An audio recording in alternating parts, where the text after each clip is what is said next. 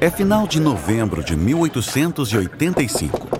Um homem bate à porta de uma casa de tijolos vermelhos em Atlanta, pertencente ao veterano confederado e respeitado farmacêutico John Pemberton. Oi, como vai? Entre! Pemberton, na casa dos 50, faz um gesto para que o cliente se sente. Ele se inclina para dar uma olhada em seu paciente.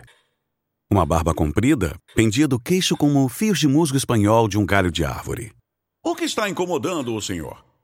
Eu estou com dor de cabeça, minha garganta está dolorida e meu peito está com catarro. Talvez esgotamento comum? Ah, bem, sim, eu me sinto cansado, muito cansado, fisicamente esgotado. Talvez eu tenha doença cardíaca ou condição hepática. Poderia ser isso, doutor? Possivelmente, mas não se preocupe. Eu tenho o remédio certo para você. Chama-se vinho francês de coca. Ele tem todos os benefícios de saúde do vinho, além dos incríveis poderes curativos da planta boliviana chamada coca. A verdade é que todos em Atlanta conhecem o ótimo tônico para os nervos de Pemberton. Ele contém cerca de um terço de uma linha de cocaína e nada gera clientes fiéis como o vício. A bebida é anunciada como um afrodisíaco e uma cura para tudo que aflige as pessoas, tudo de depressão a doenças cardíacas. Pemberton vende centenas de garrafas por dia. Ok, acho que é melhor eu pegar um pouco enquanto posso. Como assim? Pegar enquanto pode?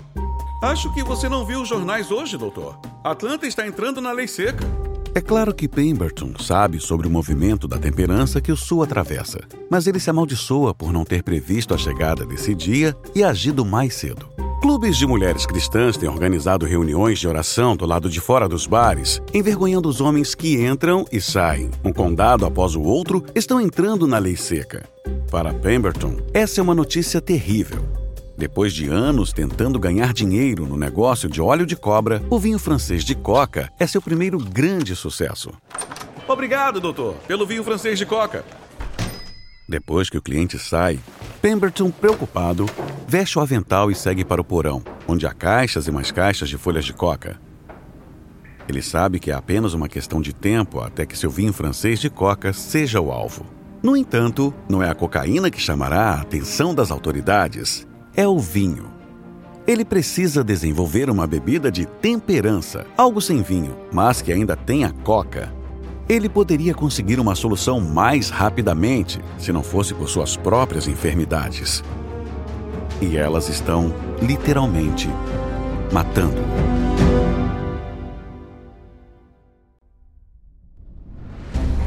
Da Wondery, sou seu apresentador Arnaldo Ribeiro. E estas são as guerras comerciais.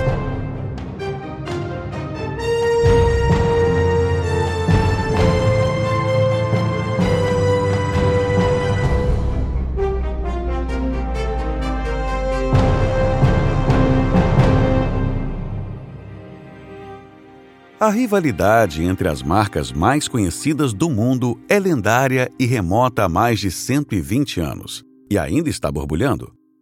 Quem de nós não fez o teste Coca-Cola versus Pepsi? O mundo parece estar dividido em quem está de cada lado. Em nossa série de seis partes, Coca-Cola versus Pepsi, mergulhamos na luta épica pelo mercado global de refrigerantes, que hoje vale mais de 360 bilhões de dólares. Não se engane, as bebidas que essas duas empresas vendem podem ser doces, mas a guerra entre elas, bem, é muito amarga. Este é o episódio 1 o Império da Cocaína. É dezembro de 1885 e John Pemberton está em seu porão. Ele está curvado sobre uma panela de latão com xarope fervendo. Ele despeja nozes de cola e folhas de coca na mistura. Ele mergulha uma colher na panela e experimenta cuidadosamente a gosma açucarada. Pemberton estremece com o gosto amargo. As nozes de cola podem ser ricas em cafeína, mas têm um gosto horrível. Pemberton esvazia um saco de açúcar na panela e prova novamente. Ah, muito melhor. O próximo ingrediente é o óleo aromatizante, uma mistura original de laranja, limão, canela, noz moscada e muito mais. Depois, algumas gotas de ácido cítrico para dar um gosto agradável ao refrigerante. O toque final é uma dose de corante caramelo. Vendedores experientes de óleo de cobra, como Pemberton, adoram corante caramelo. Seu tom marrom escuro é ideal para ocultar moscas, cinzas e outras coisas que acidentalmente caem em suas poções. Quando Pemberton se prepara para provar seu xarope novamente, alguém bate na porta. Ele abre a porta e encontra o homem gorducho de bigode branco, caído e comportamento lento. Bom dia, Sr. Pemberton. Meu nome é Frank Robinson. Eu dirijo uma agência de publicidade. Acredito que possa ajudá-lo a vender ainda mais do seu maravilhoso vinho francês de coca.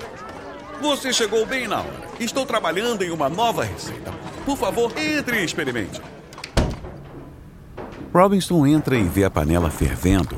Ele sente o cheiro do açúcar saindo dela. Aqui, Sr. Robinson, experimente minha última criação. Uma nova bebida de temperança para as máquinas de refrigerante. Pemberton coloca um pouco do seu xarope em um copo, adiciona água com gás e mistura vigorosamente os dois. Robinson toma um gole e seus olhos brilham. O gosto é maravilhoso. Planejei perguntar se você me contrataria para fazer sua publicidade, mas depois de provar sua nova bebida maravilhosa, gostaria de ir mais longe. O que você acha de eu me tornar seu parceiro de negócios? Pemberton olha para ele com curiosidade, interessado mas cauteloso. Robinson continua. Com sua receita e minhas habilidades de publicidade, esta bebida pode se tornar mundialmente famosa. É primavera de 1886. Após semanas de aperfeiçoamento, a receita de refrigerante de Pemberton está pronta. Mas ainda falta dar um nome. Então, Pemberton pede que seu novo parceiro de negócios nomeie sua bebida. Após alguns dias de reflexão, Robinson dá uma sugestão. Você disse que a bebida contém folhas de coca e nozes de cola. Que tal Coca-Cola? Acho que tem uma literação muito boa.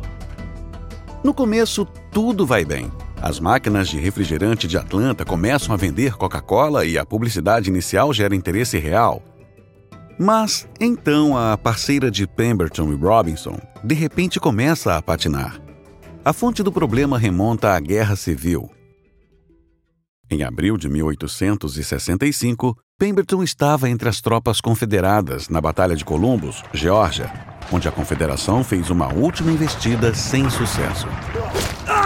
Um soldado da União golpeia Pemberton com seu sabre, abrindo seu abdômen. Pemberton sobrevive por milagre. Mas aquela ferida de guerra continuou a atormentá-lo, infligindo pontadas repentinas de dor terrível. Ele encontrou alívio na morfina, mas acabou viciado num poderoso analgésico. Vinte anos depois, a droga ainda o tem em suas garras.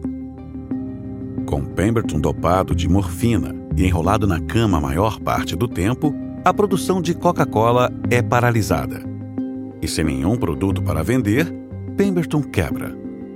Desesperado por dinheiro, ele age pelas costas de Robinson e vende partes do negócio para qualquer um que quisesse participar com dinheiro vivo. Ao saber da traição de Pemberton, Robinson confronta seu ex-parceiro de negócios acamado. Nós éramos parceiros. Como você pôde fazer isso? Eu precisava do dinheiro e, além disso, a patente e a marca registrada me identificam como o único criador da Coca-Cola. Não que isso importe. Estou doente e morrerei nesta cama. É tarde demais. A Coca-Cola se foi. Os novos donos? Um bando de oportunistas patéticos. Robinson fica com o coração partido. Embora tenha sido excluído do negócio, ele ainda acredita na Coca-Cola e está determinado a encontrar uma maneira de recuperar a empresa. Mesmo meses depois, ele ainda está contando a todos sobre o refrigerante de Pemberton e seu sonho destruído. Uma pessoa a quem Robinson conta sua história trágica é Arthur Candler. Ele é um farmacêutico próspero que está atrás de produtos. É por isso que Robinson procura Candler. Ele tenta encantá-lo com o potencial da Coca-Cola. Mas Candler apenas ignora as cansativas histórias de Robinson sobre a Coca-Cola. Mas uma manhã, Candler acorda com uma dor de cabeça severa e implacável. Enquanto sua cabeça lateja, Kendall se lembra de Robinson dizendo que a Coca-Cola cura dores de cabeça. E ele pensa: Que mal poderia causar? Kendall anda pelas ruas do centro de Atlanta e segue para uma máquina de refrigerante próxima. Depois de se desviar dos bondes e zigue-zaguear pela multidão, Kendall chega à máquina de refrigerante. Ele vai direto para o sujeito do refrigerante atrás do balcão. Bom dia. Um copo de Coca-Cola, por favor? O sujeito passa para Kendall um copo do líquido do recipiente. Bolhas de gás explodem em seu rosto. Kendall toma alguns goles de sua primeira Coca-Cola. Nada mal, ele pensa. E momentos depois, ele fica surpreso que sua dor de cabeça diminui e depois desaparece. Alguns dias depois, Kendall escreve para o irmão sobre sua descoberta empolgante. Você sabe como eu sofro com dores de cabeça? Bem, alguns dias atrás, um amigo sugeriu que eu experimentasse a Coca-Cola. Experimentei e fiquei aliviado. Eu experimentei de novo, teve o mesmo efeito. Então, decidi colocar meu dinheiro nisso. Kendall rastreia as pessoas para quem Pemberton vendeu o negócio e compra tudo por 750 dólares. Então, no verão de 1888, Kendall visita Pemberton para comprar suas ações, o terço final do negócio. Quando Kendall entra no quarto de Pemberton, o cheiro de suor, vômito e doença praticamente tomam conta dele. A visão de Pemberton é chocante. Ele está acamado, frascos vazios de morfina estão em sua cama. Ele está morrendo de gastroenterite. Mas, por mais deprimente que isso seja, não impede Kendall de completar sua missão. Senhor Pemberton, me dói vê-lo desse jeito. Desejo-lhe uma rápida recuperação. Eu vim aqui hoje porque quero comprar sua participação na Coca-Cola. Uh, ah, e quanto você vai pagar? 550 dólares. Pemberton aceita. Pelo menos assim, ele pode deixar algum dinheiro para a família. Em agosto de 1888, poucas semanas depois de aceitar a oferta de Kendall, Pemberton morre aos 57 anos. O primeiro passo de Kendall para ganhar o controle da Coca-Cola é mudar a receita. Primeiro, ele adiciona mais açúcar. Em seguida, ele deixa apenas um traço de folha de coca. A cocaína está perdendo seu fascínio e as pessoas agora dizem que é prejudicial e viciante. Melhor me adiantar aos outros, Kendall pensa. A única coisa que o impede de remover completamente a folha de coca é o medo de que isso pudesse invalidar a marca registrada da Coca-Cola. Nova receita pronta. Kendall coloca Robinson, o gênio do marketing, de volta à função de promover a Coca-Cola. O orçamento promocional é pequeno, mas Robinson faz com que cada centavo conte. Em uma ruptura com os anúncios densos e prolixos da época, Robinson resume a mensagem da Coca-Cola em apenas cinco palavras: Beba Coca-Cola. Deliciosa e refrescante. Robinson espalha essa mensagem por todos os lados. Ele coloca nos bondes, jornais, folhetos e pinta nas paredes. Ele também distribui toneladas de mercadorias gratuitas com a marca Coca-Cola, incluindo calendários, relógios e pratos de vidro. Por um tempo, isso mantém as vendas da Coca-Cola aumentando. Mas em 1892, ambos sabem que precisam fazer mais. Para arrecadar dinheiro para mais trabalhos promocionais, Kendall forma a Coca-Cola Company e convida as pessoas a investirem nela. Ele espera arrecadar 50 mil dólares, mas consegue apenas 10 mil dólares. Mas então, Robinson sugere uma solução original. Vamos dar cupons promocionais que as pessoas possam trocar em máquinas de refrigerante por um copo grátis de Coca-Cola? O quê? Você quer dar a bebida de graça? Você ficou louco?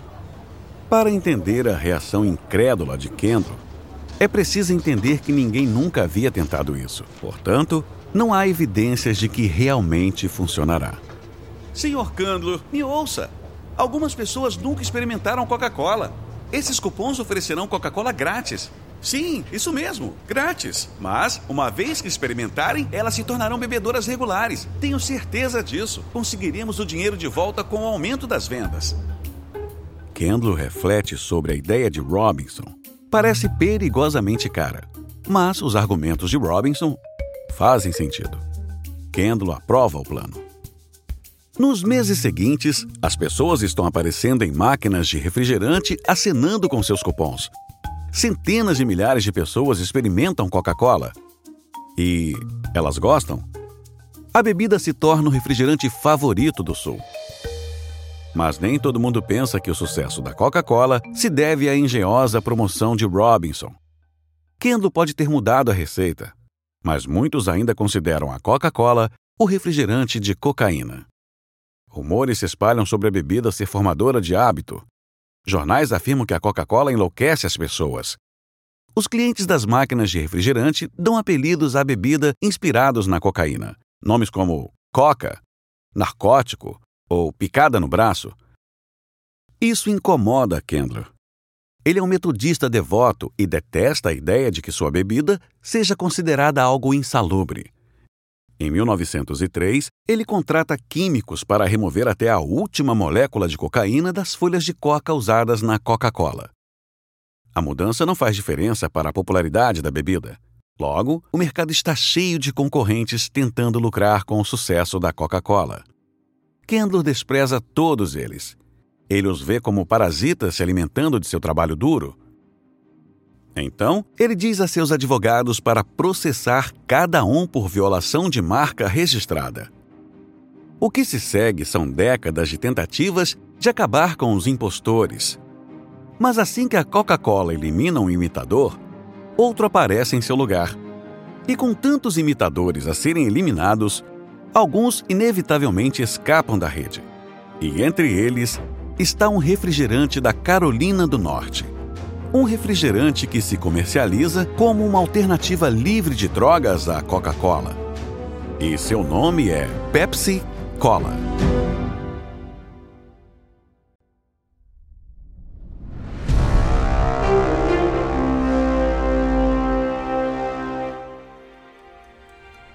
É início de 1898 e Caleb Brandon está entediado. Era uma tarde tranquila em sua máquina de refrigerante em New Bern, Carolina do Norte. Ele já limpou o balcão de mármore e varreu o chão. Agora ele não tem o que fazer. Ele decide que um pouco de música fará o dia passar mais rápido. Então ele se dirige à pianola, operadora por moedas da loja.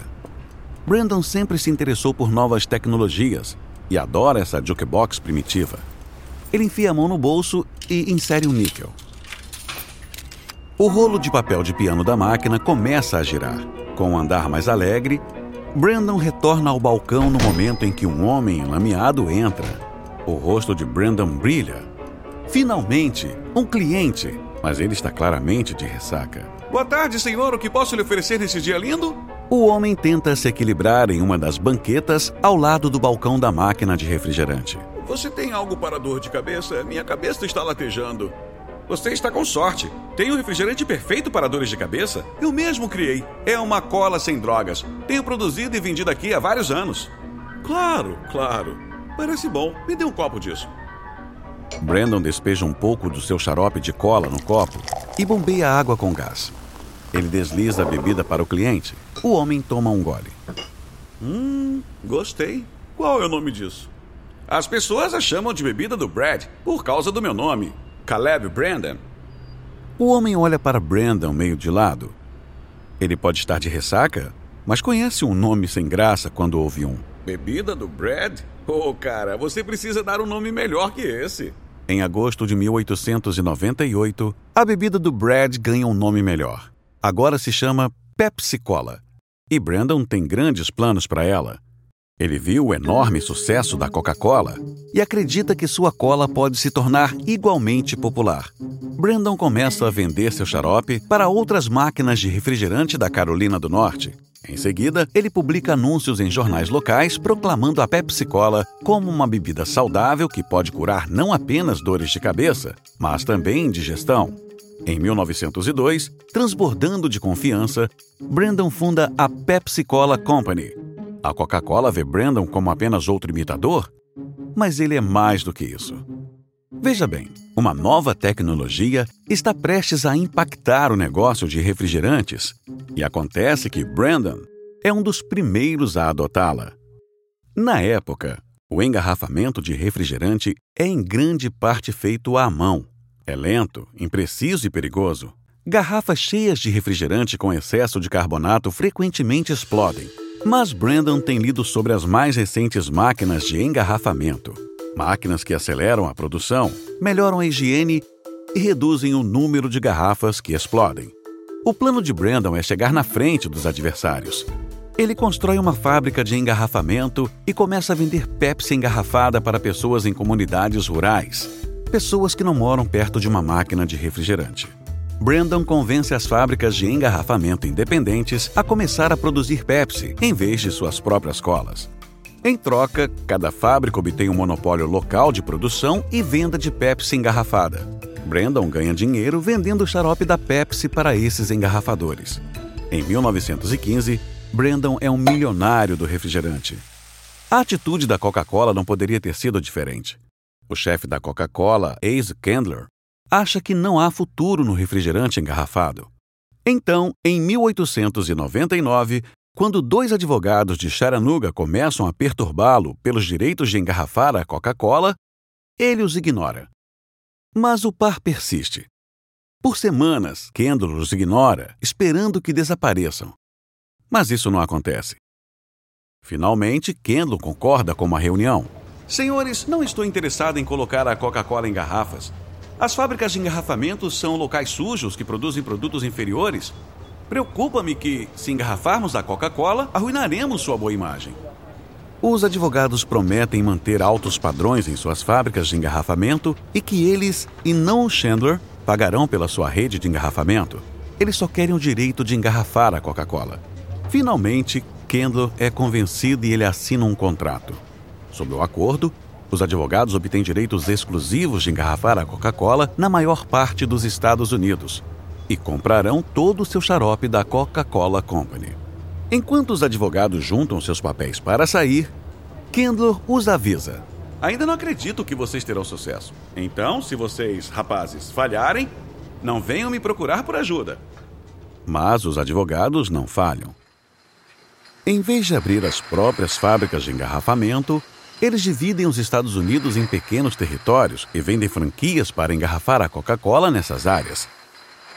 Empolgadas com a oportunidade de obter uma lucrativa e interminável franquia da Coca-Cola, centenas de fábricas se alistam. Todos ficam ricos. A Coca-Cola Company lucra com o xarope que vende aos advogados. Os advogados fazem fortunas imensas vendendo xarope com uma margem de preço maior para as fábricas de engarrafamento. Os engarrafadores ganham dinheiro com a venda da Coca-Cola engarrafada que produzem. E, quase por acidente, a Coca-Cola criou uma rede nacional de engarrafamento de refrigerante em tempo recorde.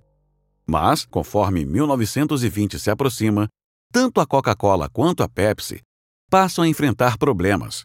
O problema é o açúcar. O governo acabou com os controles de preço do açúcar impostos durante a Primeira Guerra Mundial. E agora, o preço do açúcar está subindo cada vez mais. Isso é uma má notícia para as empresas de refrigerantes. O açúcar é a parte mais cara de qualquer copo de cola. E os preços estão disparando. O setor entra em pânico. Esperando que o preço continue subindo, a Coca-Cola e a Pepsi compram enormes estoques de açúcar. Mas então, o custo do açúcar desaba e as empresas de cola ficam presas com pilhas de açúcar caro. Incapaz de cobrir as perdas, Brandon corta a produção, mas com menos Pepsi sendo produzida, as vendas caem, tornando a situação da empresa ainda pior. Brandon luta para salvar a empresa, mas é tarde demais. Em março de 1923, a Pepsi Cola Company fale. O sonho de Brandon acaba. Mas enquanto a Pepsi e outras empresas de cola afundam, a Coca-Cola sobrevive e depois prospera.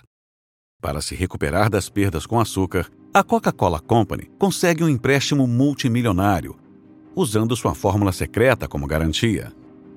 Armada com seu empréstimo, a Coca-Cola pode continuar se expandindo, mesmo quando a crise do açúcar faz com que seus concorrentes desmoronem. Com muito dinheiro e pouca oposição, a Coca-Cola se ergue. No final da década de 1920, a Coca-Cola está arraigada no cotidiano americano. Parece inimaginável que alguém possa desafiar a Coca-Cola pelo império dos refrigerantes. Mas então, algo verdadeiramente inesperado acontece. A Pepsi Cola ressuscita dos mortos. No próximo episódio de Pepsi vs Coca-Cola, o homem mais mesquinho do ramo de doces enfrenta os agentes da Coca-Cola e traz a Pepsi de volta ao jogo. Espero que tenham gostado deste episódio de Guerras Comerciais. Encontre-nos no Spotify, Apple Podcasts e em todos os principais aplicativos de áudio, bem como em wondery.com. Você encontrará um link nas notas do episódio Basta tocar ou deslizar sobre a capa. Você também verá algumas ofertas de nossos patrocinadores e esperamos que apoie nosso programa apoiando-os. Quando você apoia nossos patrocinadores, ajuda-nos a oferecer nossos programas gratuitamente. Se você gosta do que está ouvindo, adoraríamos que nos desse uma classificação de 5 estrelas e também contasse a seus amigos como assinar. E uma observação rápida sobre as conversas que você está ouvindo. Não sabemos exatamente o que foi dito, mas esse diálogo é baseado em nossas melhores pesquisas. Esta série de guerras comerciais foi originalmente apresentada por David Brown. O apresentador desta versão é Arnaldo Ribeiro. Tristan Donovan escreveu esta história. Ele é o autor de Fizz, How Soda Shook Up the World. Karen Lowe é nossa produtora e redatora sênior. Jenny Lower é nossa produtora. Design de som original por Bay Area Sound. Nosso produtor executivo é Marshall Louis, criado por Hernan Lopes para Wondering.